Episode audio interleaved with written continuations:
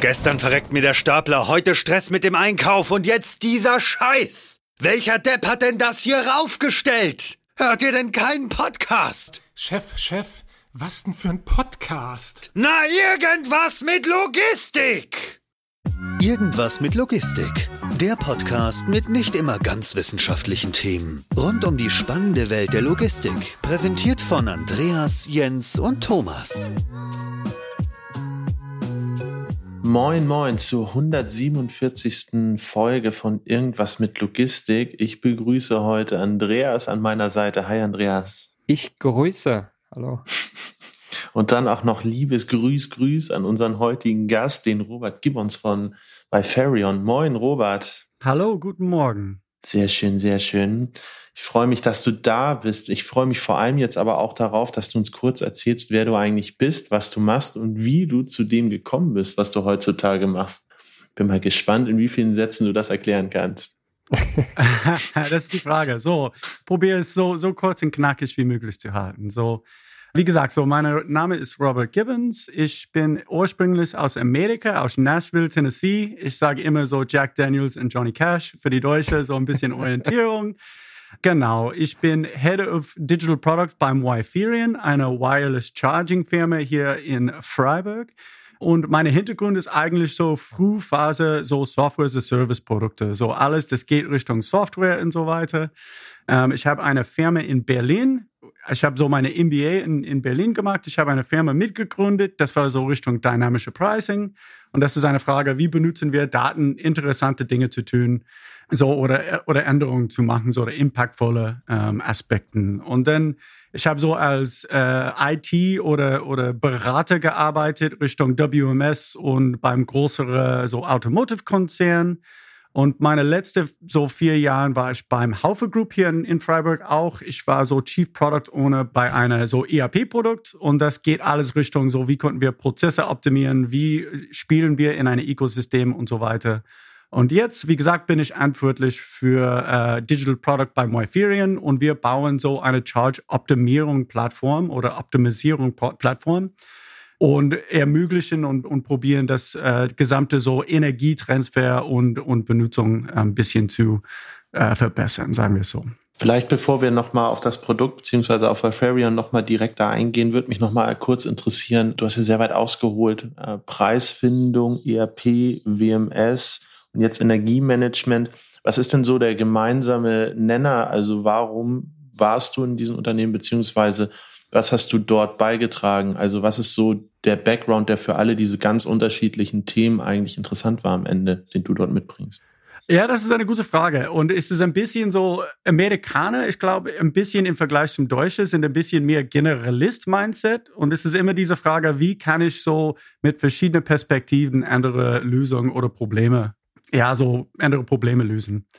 Und ähm, ich glaube, so der rote Faden, wenn wir sagen es so, ist wirklich, wie könnten wir Business-Probleme verbessern oder ermöglichen oder, oder lösen mit digitaler Software. So nicht jeder möchte noch eine App haben. Ähm, in unserem persönlichen Leben haben wir, sage ich, zu viele. Und die Frage ist, wie könnten wir so Impacte oder Business Impacts so davon haben ähm, von digitaler Produkte oder, oder diese? Antwort ist das die Frage? Ich denke, das beantwortet die Frage ganz gut.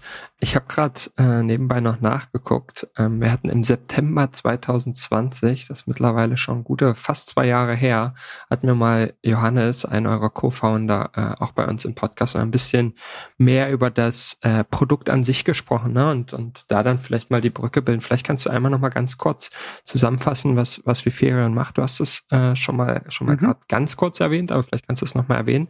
Für mich auch eher ein Hardware- ja Bestandteil, ähm, also, also die Charging-Lösung äh, äh, und äh, vor allem dann den Kontext bringen, was macht denn da ein Head of Digital Products ähm, bei Auf einem Hardware-Produkt? Genau, so äh, wir waren von Fraunhofer Institut ausgegründet in 2016 und in 2020, so Anfang Corona-Zeiten, es war alles eigentlich eine gute Zeit für uns, so von Wachstums und so weiter. So unser Produkt ist ein Hardware-Produkt, der macht so Wireless Charging, so Inductive Laden, ja und mit Effizienz von 93 Prozent, so im mehreren Fällen besser als so kabelverbundene Charging. Und unsere Application ist hundertprozentig auf so Industriegebiet im Moment. Und wir sind schon in mehr als 100 verschiedene AGVs ein, eindesignt oder, oder designenmäßig da drin. Und wir gucken jetzt, so wenn wir denken, so was sind die Vorteile von Wireless Charging? So eine ist auf jeden Fall so Sicherheit, so gibt es kein, kein Touchpoints oder etwas. Aber es ermöglicht, und das ist ganz interessant, In-Process Charging oder Opportunity Charging nennen wir das. Und das ändert sich ein bisschen die Mindset. So, wir nehmen die Charge-Infrastruktur von den WAN oder out of process bis zum In-Process und gibt es normalerweise so Stopppunkte oder andere Aspekte in der ganz normale Betrieb und wir chargen da drin. Und so, wenn wir, wenn wir denken, einen Schritt weiter, wir sind schon in die, in die verschiedenen AGVs und die verschiedene Charge-Technik ist schon in der Prozess oder in die Pfade ähm, oder in der, in der ganz normale so Gänge ähm, in das Fabrik oder in der Logistics Center. Und jetzt ist die Frage, wie konnten wir optimieren? Entweder so über verschiedene AGV-OEMs, aber auch für den Endkunde. So, wie konnten wir optimieren Maintenance Costs, äh, Durchsatz? Wie konnten wir optimieren Energiebenutzung? Äh, und am Ende so ein riesiger Aspekt davon ist, wie konnten wir optimieren die Batterielebenszyklus und auch so die Battery Passport mäßig? So, das ist ein bisschen die, das, das Hintergrund, warum äh, eine Hardware-Firma würde so eine, eine Mensch wie ich reinbringen. Wenn wir, wenn wir jetzt darüber sprechen, Charging-Lösungen und, und die Optimierung von äh, Batteriezyklen mhm. und so weiter und so fort, dann ist es für mich oft so und ähm, ich bin sicher nicht der Experte und sicherlich sprechen wir deswegen mhm. aber auch darüber, weil es wahrscheinlich vielen mhm. ähnlich geht. Wenn jetzt bei, wenn wir beispielsweise im, ähm, im mobilen Robotikmarkt äh, mhm. unterwegs sind, dann geht man meistens in so ein Projekt rein und der Hersteller sagt mir, okay, das Fahrzeug muss alle zwei Stunden für zehn Minuten laden, als mhm. fiktives Beispiel. Ähm, und damit ja. ist das für mich okay. Ja. Ähm, und genau das ist für euch ja nicht okay, wenn ich das äh, richtig verstehe, beziehungsweise genau da sagt ihr, das ist schon okay, aber man kann es halt besser machen. Ähm, vielleicht kannst du ein bisschen darauf eingehen, ein bisschen erzählen, was sind da so die Benefits und, und warum sollte man sich mit, mit, mit dem Thema überhaupt auseinandersetzen und das nicht so Gott gegeben ansehen, wie man Auf jeden Fall. Tut? So, ich würde sagen, es ist eine neue Technologie insgesamt. Ja, so Leute lernen, so wie, wie steuern wir das? Das geht Richtung VDA 50-50. Wir haben andere Fragen, so wie konnten wir so gemeinsam mit verschiedenen AGVs ein bisschen arbeiten? Und ein Aspekt ist, dass alle die AGV-Hersteller, die, die denken, wie gesagt, ein bisschen nachher, so was für ein Energiesystem, was für eine Batterie habe ich da drin. Und wenn wir reden, so, ich glaube, 2025 werden wir ungefähr so zwei Millionen AGVs da, da draußen haben, mit mehr als zwei Millionen Batterien da draußen und auch alle die Energiebenutzung und so weiter. Wir lösen ein Problem nicht nur für heute, aber so schrittweise, wie konnten wir das verbessern langfristig? Aber genau wie du gesagt hattest, ich glaube, das ist eine, eine entscheidende Punkt ich mochte mich nicht kümmern über Energie. Ich mochte nicht da drin denken. Und unsere Vorgehensweise ist, wir optimieren alles als Teil von das Product Offering von den Hardware. Und wir können so verbinden mit verschiedenen Systemen in der Ökosystem, ähm, das zu ermöglichen, so dass es wirklich Plug and Play ist. Und wir können theoretisch dann so von, von Benefits reden wir immer über so ähm, längere Batterienleben. Ähm, so in deinem perfektes äh, Beispiel hier. So, wenn wir mit einer Zielrate, so ohne wirklich technisch zu gehen, wenn wir eine höhere Zielrate, so wirklich stark Energie reinpacken, das ist schlimmer für das Batterie. Ja, so ganz easy gesagt. Je schneller das man chargt, desto ungesünder ist das Batterie. Und bis zum 75 Prozent weniger Lebenszyklus oder Lifetime von das Batterie wenn es wirklich schle äh, schlecht gecharged ist. Und wie gesagt, so das ist auch von, von das Batterieperspektiv, mhm. von das Energieperspektiv. Wir könnten so optimieren, weil so ist es alles kontrollierbar in das, in das Fabri äh, Fabriken. Könnten wir so entweder so mit Tariff Timers, wenn es der Energie ein bisschen günstiger, wir konnten die Charge-Rhythmus ein bisschen ändern und auch Richtung, was ist der Energiemix? Ja, so was haben wir? Haben wir Renewable Energy oder etwas? Und konnten wir so adaptieren in diese Richtung? So gibt es viel verschiedene Perspektiven, aber so es geht wirklich Richtung langfristig Batterien, äh, so Sparnis und und Energie. Mhm. Aber ähm, also ich bin da jetzt äh, auch nicht so wirklich deep drin, um da irgendwelche äh, Zahlen mir mhm. vorhalten zu können. Aber so ganz platt gefragt, ist es dann nicht eigentlich viel wichtiger, dort Hardware technologisch ranzugehen, was die Batterien angeht und sich dort mit zu beschäftigen, was es für Arten von Batterien gibt, um oder Ladearten gibt, Ladestationen, Arten von Ladestationen gibt, um dort nämlich genau dieses Ziel zu machen und ist dann nicht so eine softwareseitige Steuerung ein gewisses Klein-Klein-Thema, beziehungsweise vielleicht ein Tropfen auf dem heißen Stein? Ja, so ich gebe dir recht von der Perspektive, Batterien sind, sind Stichpunkt. Ja? Wenn wir reden über die Zukunft der Batterien, es geht Richtung Circular Economy und so weiter. So, das ist auf jeden Fall der größere Aspekt. Aber ich habe so mit einer Head of Logistics von einer großen Firma hier in Deutschland gesprochen und der hat gesagt, hey Robert, wenn ich sage, es ist so ein oder zwei Prozent von meinen meine Kosten, das klingt nicht so, nicht so groß oder etwas. Aber wenn er sagt, hey, es ist ungefähr 20 Millionen Euro pro Jahr und wir sagen, wir könnten das optimieren 5 bis 10 Prozent, ähm, dann reden wir über so quantifizierbare Möglichkeiten. Aber auf jeden Fall, so Hauptfokus mhm. von unserer Seite ist, wie können wir effiziente so Wireless Charging ermöglichen mit der Infrastruktur, aber darüber hinaus ohne Aufwand für das User, ohne Aufwand für den End-Customer oder AGV-OEM. Wir möchten das Schritt für Schritt verbessern und ein bisschen effizienter machen. Wie schließt denn so ein System dann im Endeffekt, wenn du sagst, okay, man steuert so Ladezyklen, man guckt auch, welcher Strommix ist gerade zu welchem Zeitpunkt vielleicht besonders nachhaltig mhm. oder auch kostengünstig. Ist das dann irgendwas, was man wie so ein Steckersystem an die Materialflusssteuerung ansteuert? Ist das irgendwas, was zwischen BMS und äh, WCS geschaltet ist? Ist das irgendeine Plug-and-Play-Lösung, die komplett gar nichts mit, mit den bestehenden anderen Software-Systemen zu tun hat? Wo muss ich mir das vorstellen? Weil desto mehr Schnittstellen man ja normalerweise hat, desto aufwendiger werden ja Themen auch und anstrengender auch für die Kunden, das ja. zu implementieren. Wie muss man sich das in der Hierarchie Auf jeden vorstellen? Fall. Und wie gesagt, ich komme aus der ERP-Welt und es ist immer diese Frage, welche sind die tragenden Systeme und wie könnten wir das so einfach wie möglich implementieren oder so mit weniger Kosten oder Headaches oder was weiß ich. Und das ganz einfach zu antworten. Wir sind nicht die tragende System. Wir machen entweder so Command Line verschiedene Dinge, so eine kleine Impuls. Hey, nach dieser äh, potenzielle Variablen, es wird besser für diese bestimmte AGV ähm, zu laden wegen dieser Konditionen. Und dann die, die, die tragende System, entweder die Flottenmanagement oder die Intralogistics äh, Optimization Plattform, kann das nehmen und entweder integrieren oder nicht. Und das macht es viel einfacher für den End-User, den End-Customer, mhm. weil es ist schon integriert auf der Backend äh, und die müssen nicht so links oder rechts gucken ähm, und die kriegen die Vorteile davon. Mhm.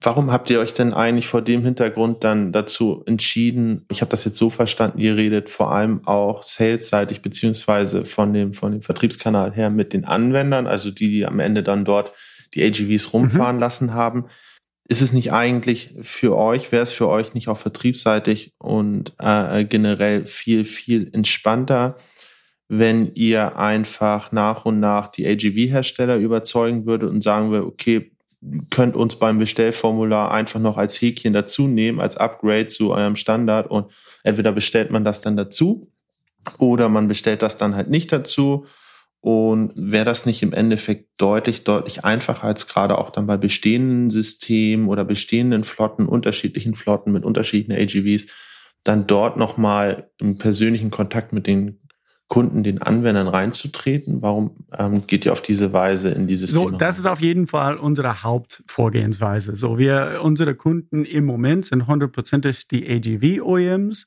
und die haben auf jeden Fall das große Hebel, das zu, zu, von, von Benefits zu erreichen. Aber es ist eine ganz normale Entwicklung in neue Technologien. Es ist, wie man schön sagt auf Deutsch, so eine bunten Blumenstrauß von Lösungen im Moment. So jeder verschiedene AGV-Hersteller hat so ein Flottenmanagementsystem.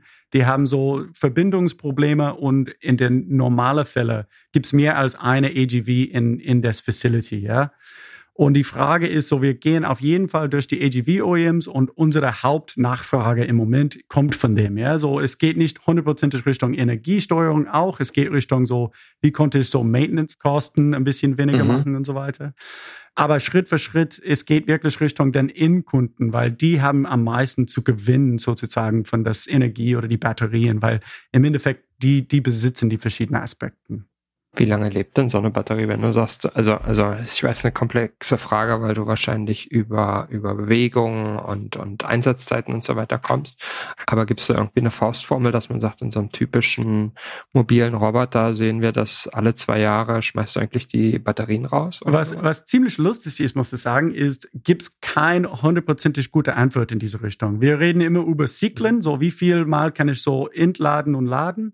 Und es kann je nach Batterie von so 1000 Zyklen bis zum so 10.000, je nach Batteriemöglichkeiten. Da muss ich gleich mal zwischenfragen. Wenn, wenn ihr von einem Zyklus spricht, ist das einmal Vollladen oder jeder Touchpoint, den das, den das Fahrzeug irgendwie hat? Das ist eine gute Frage. Normalerweise reden wir über so die eine größere Menge, so nicht nur so ein bisschen Power Sipping sozusagen, aber eine größere Charge, sagen wir es so.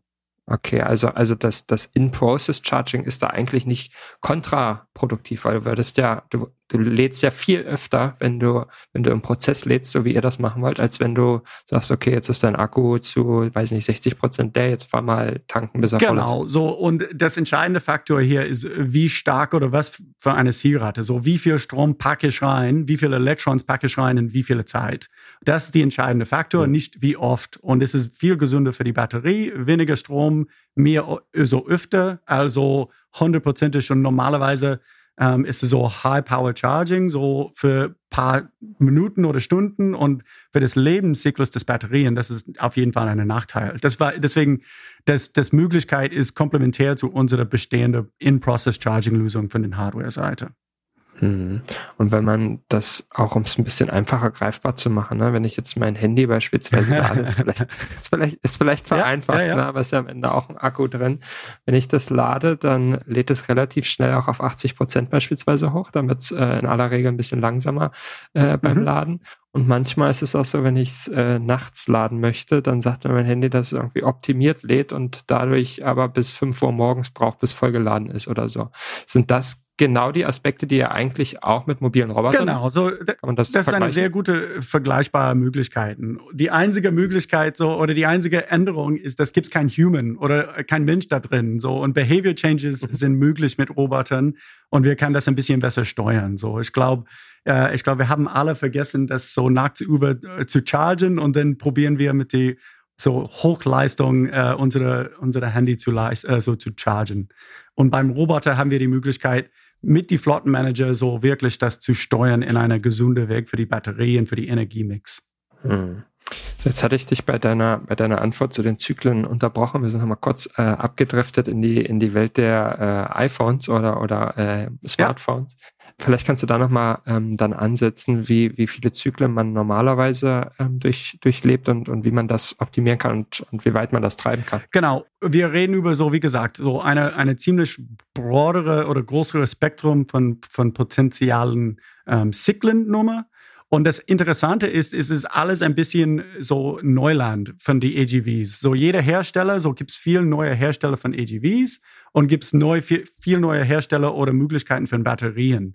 Und wir sagen es immer so, am meisten die, die, die End-of-Life-Events von den Batterien im Moment sind so von entweder so von einer, einer schlechten Aspekt von, von dem Betrieb oder etwas, ähm, aber nicht nur so, ich bin ausgestört. Und in die kommenden Jahren, so sagen wir drei bis fünf äh, Jahren, die erste Generation von dieser AGV-Batterien wird aussterben. Und dann, dann die Frage ist, wenn, wenn ist das End-of-Life-Event und wie kann es das so, wenn kann ich das so ähm, vorhersehen, so dass ich habe nicht so eine riesige AGV mittendrin meiner Fabriken, dass ich nicht bewegen kann, weil die Batterien tot gegangen ist.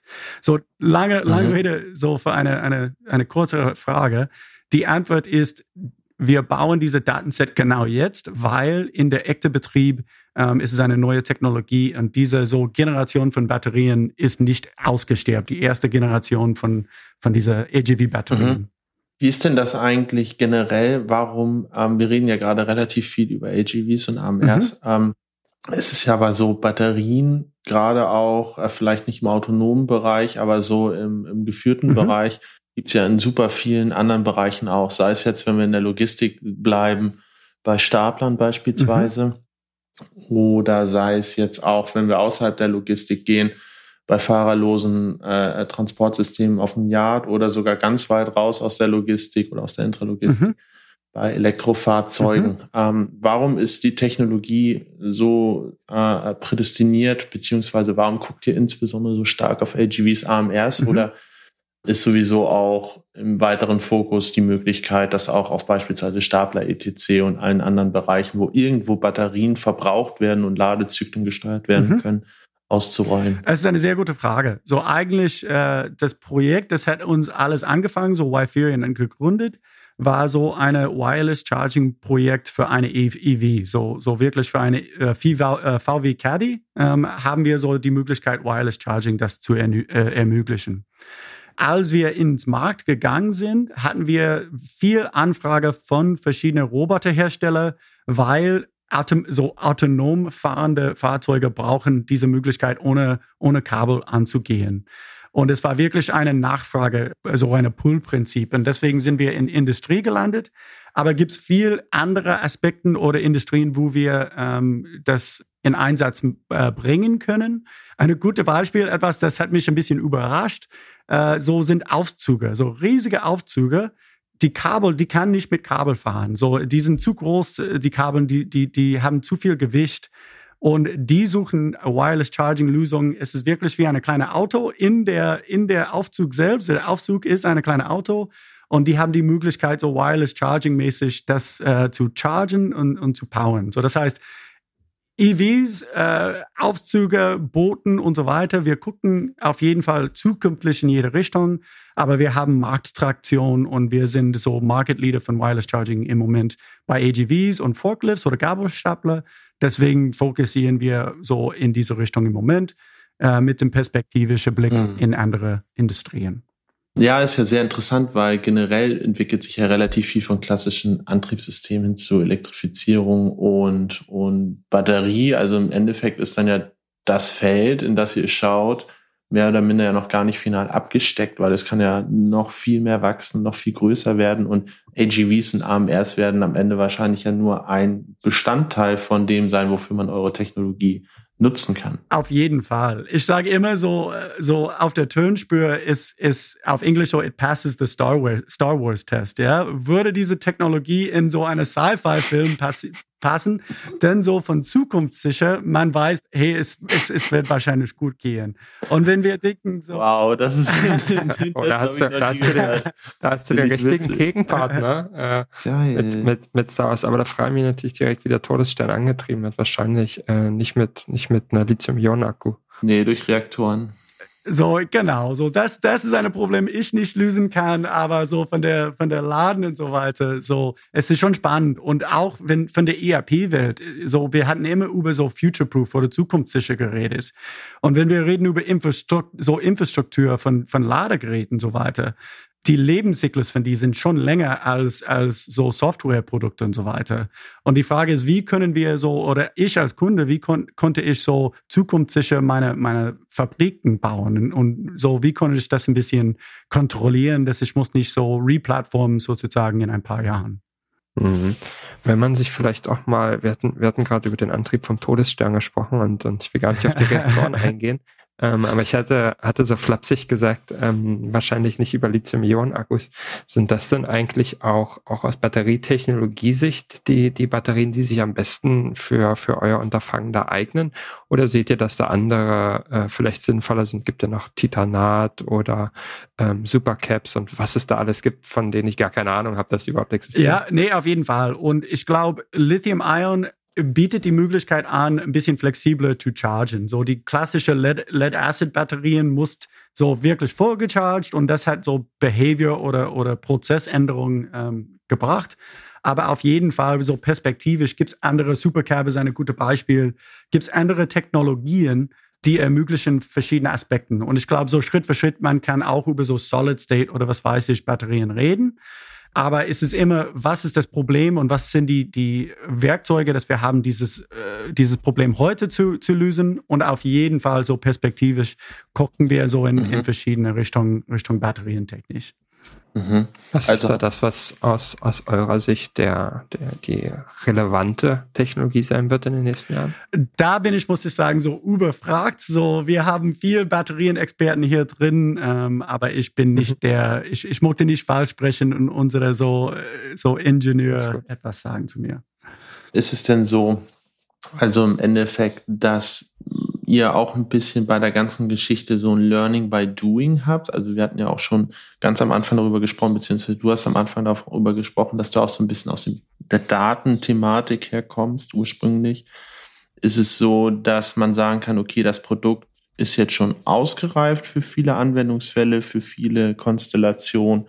Es würde sich aber, je länger man es in Betrieb hat, immer weiter noch besser oder verbessern. Und für manche Anwendungsfälle ist es schon deutlich eher an den bestmöglichen Optimum. Bei anderen müsste man theoretisch im Operativbetrieb noch etwas lernen, um die richtigen Entscheidungen zu treffen. Wie ist da so eigentlich das ganze Thema als Produkt zu verstehen, beziehungsweise nicht als Produkt zu verstehen, sondern als was ewig sich optimieren lässt? Auf jeden Fall. So, so viel Daten fehlen auf jeden Fall. Nicht nur uns, aber uns alle, weil es ist eine neue Technologie. So, wir haben eine Datenbasis von den letzten drei Jahren gesammelt, nicht von jeder Projekte, aber bestimmte Projekte. Aber wenn wir reden über Predictive Maintenance, wenn wir reden über so State of Health von verschiedenen Batterien, natürlich je mehr Daten und auch so getagte Daten oder was weiß ich, dass man hat, desto besser sind die Modellen. Ähm, aber das gesagt, so wenn wir reden über so Product und Product Roadmap, ist es nicht nur über so, wie können wir so mhm. Batterien mhm. und, und Energie, es geht auch Richtung so, wie kann ich so Betriebskosten oder Maintenance-Kosten weniger machen? Mhm. Wie kann ich meine, meine Infrastruktur optimieren? Und diese konkretere Aspekte in Richtung so digitale Zwillinge und so weiter haben wir schon abgebildet in unserem Produkt zur Verfügung. Haben wir die, die ähm, sagen wir so, die 80 Prozent Genauigkeit fangen wir an mit Energie und Batterien, Lebenszyklus und so weiter. Arbeiten ja. wir natürlich mit, mit so klügere Leute wie un, äh, als uns, so Richtung Fraunhofer Institut und so weiter. Als uns drei hier. Kann nicht sein, so, ja. Aber sag mal, wenn du, wenn du, wenn du sagst, sogar in Richtung digitaler Zwilling, mhm. das hört sich schon nach einer riesengroßen, riesengroßen Kanone an für ein Problem, wo man sagen muss, dass vielleicht viele das noch gar nicht so intensiv auf dem Schirm mhm. haben, dass man da viel äh, Einsparungspotenzial hat. Baut ihr da richtig digitalen Zwilling auf und simuliert da drin unterschiedliche Probleme oder ist das vor allem so ein Spezialfall, wenn ihr über riesengroße Anwendungsfälle, riesige Anlagen, riesige Roboterströme angeht? Weil ich habe irgendwie das Gefühl, so ein digitaler Zwilling, der kann ja krass, krass, krass viel mehr als beispielsweise die Ladezyklen ähm, einzutakten. In welchen Fällen kommt sowas denn vor? Auf jeden Fall. Und wenn ich sage digitale Zwillinge, gibt es verschiedene Niveauen davon. Und wir sind auch äh, ein Teil von das EDTA, ähm, so von der Digitale Zwillinge Association und, und gucken wir so, was bedeutet das in Act und wie können wir das steuern. Ähm, aber für mich so eine, ich bin immer ein Fan von ganz konkrete Use Cases, ja, so ein gutes Beispiel ist, passt das, das Netzwerk? So, gibt ihr mir, so gibt äh, genügend Strom und gibt es etwas, das ich machen kann, so, wenn, wenn der, der Netzwerk oder der Grid nicht genügend Strom gibt. So, und wir haben das mit Sensoren gebaut in unserem Produkt. Oder wenn wir, oder wenn wir reden über der Batterie ist nicht 100, der charged nicht hundertprozentig, weil er unbalanced ist. Es ist ein technischer Punkt, aber High Level ähm, gibt es manche äh, äh, Situationen, wo die, wie, die Batterie braucht ein bisschen so, braucht so eine Calibration Charge, eine Full Charge oder es wird nicht hundertprozentig funktionieren. Wir kann das ganz konkret sehen und dann sagen, hey, mach eine Full Charge und dann kann er direkt äh, nochmal in ähm, in ganz normaler Betrieb gehen. So, es muss nicht so, wenn wir reden über digitale Zwillinge oder etwas, es muss nicht äh, Star Wars technisch in diese Richtung gehen. Es kann auch so ganz konkrete, ganz einfache Use Cases sein, ja. Hm.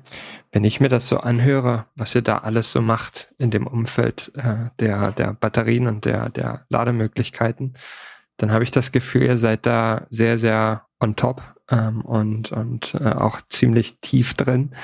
Welche Themen sind denn da eigentlich ungelöst aus eurer Sicht? Also gibt es da Themen, wo ihr sagt, okay, das sind wirklich so die, die Schwerpunkte, mit denen beschäftigen wir uns. Wenn das gelöst ist, das ist irgendwie dann der Quantensprung, dann können wir irgendwie die Laserkanone ähm, am Todesstern entwickeln? Ich glaube, gibt's äh, mehrere, aber von meiner Perspektive ist es wirklich, und, und einer der Gründe, dass ich diese Firma ähm, so bin dabei, ist, ist die Batterien. Ja, so ist es wirklich viel, das wir bauen im Moment. So zwei Millionen nur für AGVs, aber auch in IV-Welt und so weiter. Und das zu sagen, wie gesund ist das Batterie am Ende des Lifecycles? So eine Automotivhersteller hier in Deutschland hat andere Benutzung und andere so Qualitätsprüfung äh, für eine Batterie als andere Use Cases. Und die Frage ist, können wir eine gute Aussage geben in diese Richtung? Ähm, wie gesund ist meine Batterie? Und dann auch statt so, dass ich muss Geld ausgeben, das wegzuwerfen, ich kann das wiederverkaufen in eine zweite Economy. Und das sehe ich wirklich als in der Zukunft so Schlusspunkt, diese Second Life Economy von Batterien oder diese Circular Economy. Und wir sind, wir haben die gesamte Bild von, von Charge-technisch, Batterietechnisch, wir haben das gesamte Lifecycle in unserer Welt und, und das, mhm. das sehe ich als riesiger Potenzial da drin. Gibt es andere Firmen, die gucken genau in diese Richtung? So gibt es so der Batman-Projekt mhm. und so weiter. Ähm, ist, man kann das googeln, das ist so Battery Management-Projekt. Star Wars. Genau, Batman. so. Wow. Tief in Seele bin ich ein, ein Nerd, auf jeden Fall.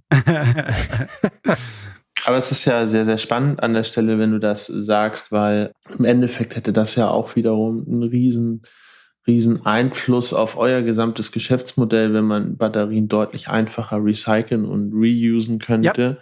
Weil das hätte dann ja ganz anderen Einfluss auch auf die Bewertung dahin, wann macht es Sinn, etwas zu mhm. tauschen, mhm. wann macht es Sinn, wie zu laden, wann macht es Sinn, was wie zu verwenden und so mhm. weiter. Das würde das ganze Thema nochmal eine gewisse Komplexität erhöhen, aber auch den Nachhaltigkeitsaspekt, den ihr dort bieten könnt, nochmal deutlich steigern, indem ihr dort entsprechend sagen könnt, okay, nimm ruhig diese Technologie. Wir wissen, wann sie ausfällt und du sie dann erneuern kannst, während du dann eine Austauschbatterie und so weiter nimmst, während jemand, der sich da beispielsweise nicht mit auskennt, wahrscheinlich eher sagen würde, ach, das ist mir viel zu kompliziert, das alles zu tracken. Dann nehme ich lieber Geld in die Hand und kauf ab und zu alle paar Jubeljahre mal eine neue Batterie. Also das ist ja sozusagen dann auch ein gewisses Enablen, um an der Stelle überhaupt nachhaltig agieren zu können, wenn man dort die Transparenz entwickelt. Hundertprozentig. Und, und ich glaube, wenn du guckst so in verschiedene Industrien, Schritt für Schritt, ich glaube, der Antwort ist so as a Service. Ja, so wir kümmern uns über die Batterien, die Gesundheit, die Batterien. Man bezahlt je nach äh, Stundenbetrieb oder, oder Power oder was weiß ich. Wir sind nicht so weit hm. gekommen. Mhm aber eine coole, eine coole Perspektive oder eine, eine konkretere Use Case ist, wir hatten interessante Unterhaltung oder wir haben auch gesehen, zum Beispiel EV-Batterien. Normalerweise, die sind produ produ produziert irgendwo anders als Deutschland und dann kommen die rein. Und die sind wirklich wertvolle Dinge. Und manchmal die, die, die MHD, die sind einfach ein bisschen zu alt, in ein Auto zu gehen. Und dann die Frage ist, wie könnten wir dieses Batterie ein bisschen ausbrechen und wieder benutzen für andere Industriefällen und so weiter. Und wir sind noch nicht da, so natürlich, das ist perspektivisch. Aber wenn wir reden über Sustainability und so weiter, das beste Möglichkeit ist einfach, was wir haben, besser zu benutzen und nicht wegzuwerfen und so weiter. So, das ist ein, ein bisschen konkreterer ähm, Blickwinkel auf das, auf das gesamte Problem. Hm, Finde ich super spannend, dem, dem Ganzen noch ein bisschen mehr Purpose zu geben und äh, nicht nur zu sagen, okay, da sind halt Batterien und ich kannst du Business Case technisch ausschlachten, ähm, sondern ähm, kannst halt auch wirklich was Sinnvolles danach im, im Nachgang ähm, damit tun. Und gleichzeitig ist es aber natürlich auch so, dass ähm, wenn ich die Batterie beispielsweise seltener wechseln muss oder vielleicht sogar noch verkaufen kann im Nachgang für, für einen reduzierten Preis, ähm, ist es ja auch was, was den grundsätzlichen Business Case von Automatisierungstechnik, die diese Möglichkeiten nutzt, natürlich massiv treibt, ne? wo man sagen kann, okay, ähm, die Batterie musst du jetzt meinetwegen nicht nach zwei Jahren wegwerfen und die kostet, weiß nicht, 600 Euro, 700 Euro, keine Ahnung dann ähm, ist das natürlich auch für den Business Case interessant, ne? insbesondere in einem Umfeld, wo man aktuell sind mobile Roboter teilweise noch ein bisschen teuer, ähm, aber ich habe das Gefühl, die werden auch äh, günstiger und günstiger. Das heißt, die Batterie nimmt eigentlich einen größeren prozentualen äh, Anteil ein, ähm, was dann am Ende zu einem zu einem besseren Business Case führt. Das finde ich ähm, ein super spannendes Feld ähm, und ähm, wie gesagt ähm, finde ich super interessant, dass ihr an der Stelle so tief in so einem Thema seid, wo viele, viele Anwender ähm, und, und wahrscheinlich auch Planer oder, oder Interessierte wirklich gar nicht drüber nachdenken. Wirklich überhaupt nicht, weil das ist, wie ich, wie ich das initial ja. gesagt habe, ne? Für mich ist so eine Batterie Gott gegeben ähm, und, und mhm. die fährt dann halt und äh, mit dem Fahrzeug durch die Gegend und wird geladen, wenn das Fahrzeug meint, es muss geladen ja. werden. Dann ist das ich so. glaube, ich glaube, der, der Knackpunkt ist immer, wie du das am Ende darstellst. Ne? Also wenn Rifarium beispielsweise mit dem Pitch rausgeht oder mit der Markenbildung und auf der einen Seite den Nachhaltigkeitsaspekt darstellt, der nun mal auch immer wichtiger wird, abseits von klassischen äh, Greenwashing, als auch klare, leicht verständliche EOI-Beispiele nimmt, weil im Endeffekt Kleinvieh macht auch Mist, ne? Und wenn du ganz viel Kleinvieh hast, dann hast du am Ende auch sehr, sehr viel Mist. So, ja. und, und dementsprechend ähm, fand ich auch das Beispiel, was du hier am Anfang genannt hast. Ich glaube, sowas prägt dann auch sehr in die Richtung, um es zu verstehen. Plus, dass du auch noch aus äh, äh bewerten musst, beziehungsweise anteilig bewerten musst, was bedeutet es eigentlich für dich, wenn du dir eine Flotte kaufst. Du hast eine gewisse Lebenszeit auf den Batterien und einen gewissen Zeitraum gewissen Zeitintervall fangen auf einmal an, alle Dinger zu schwächeln oder zu stehen.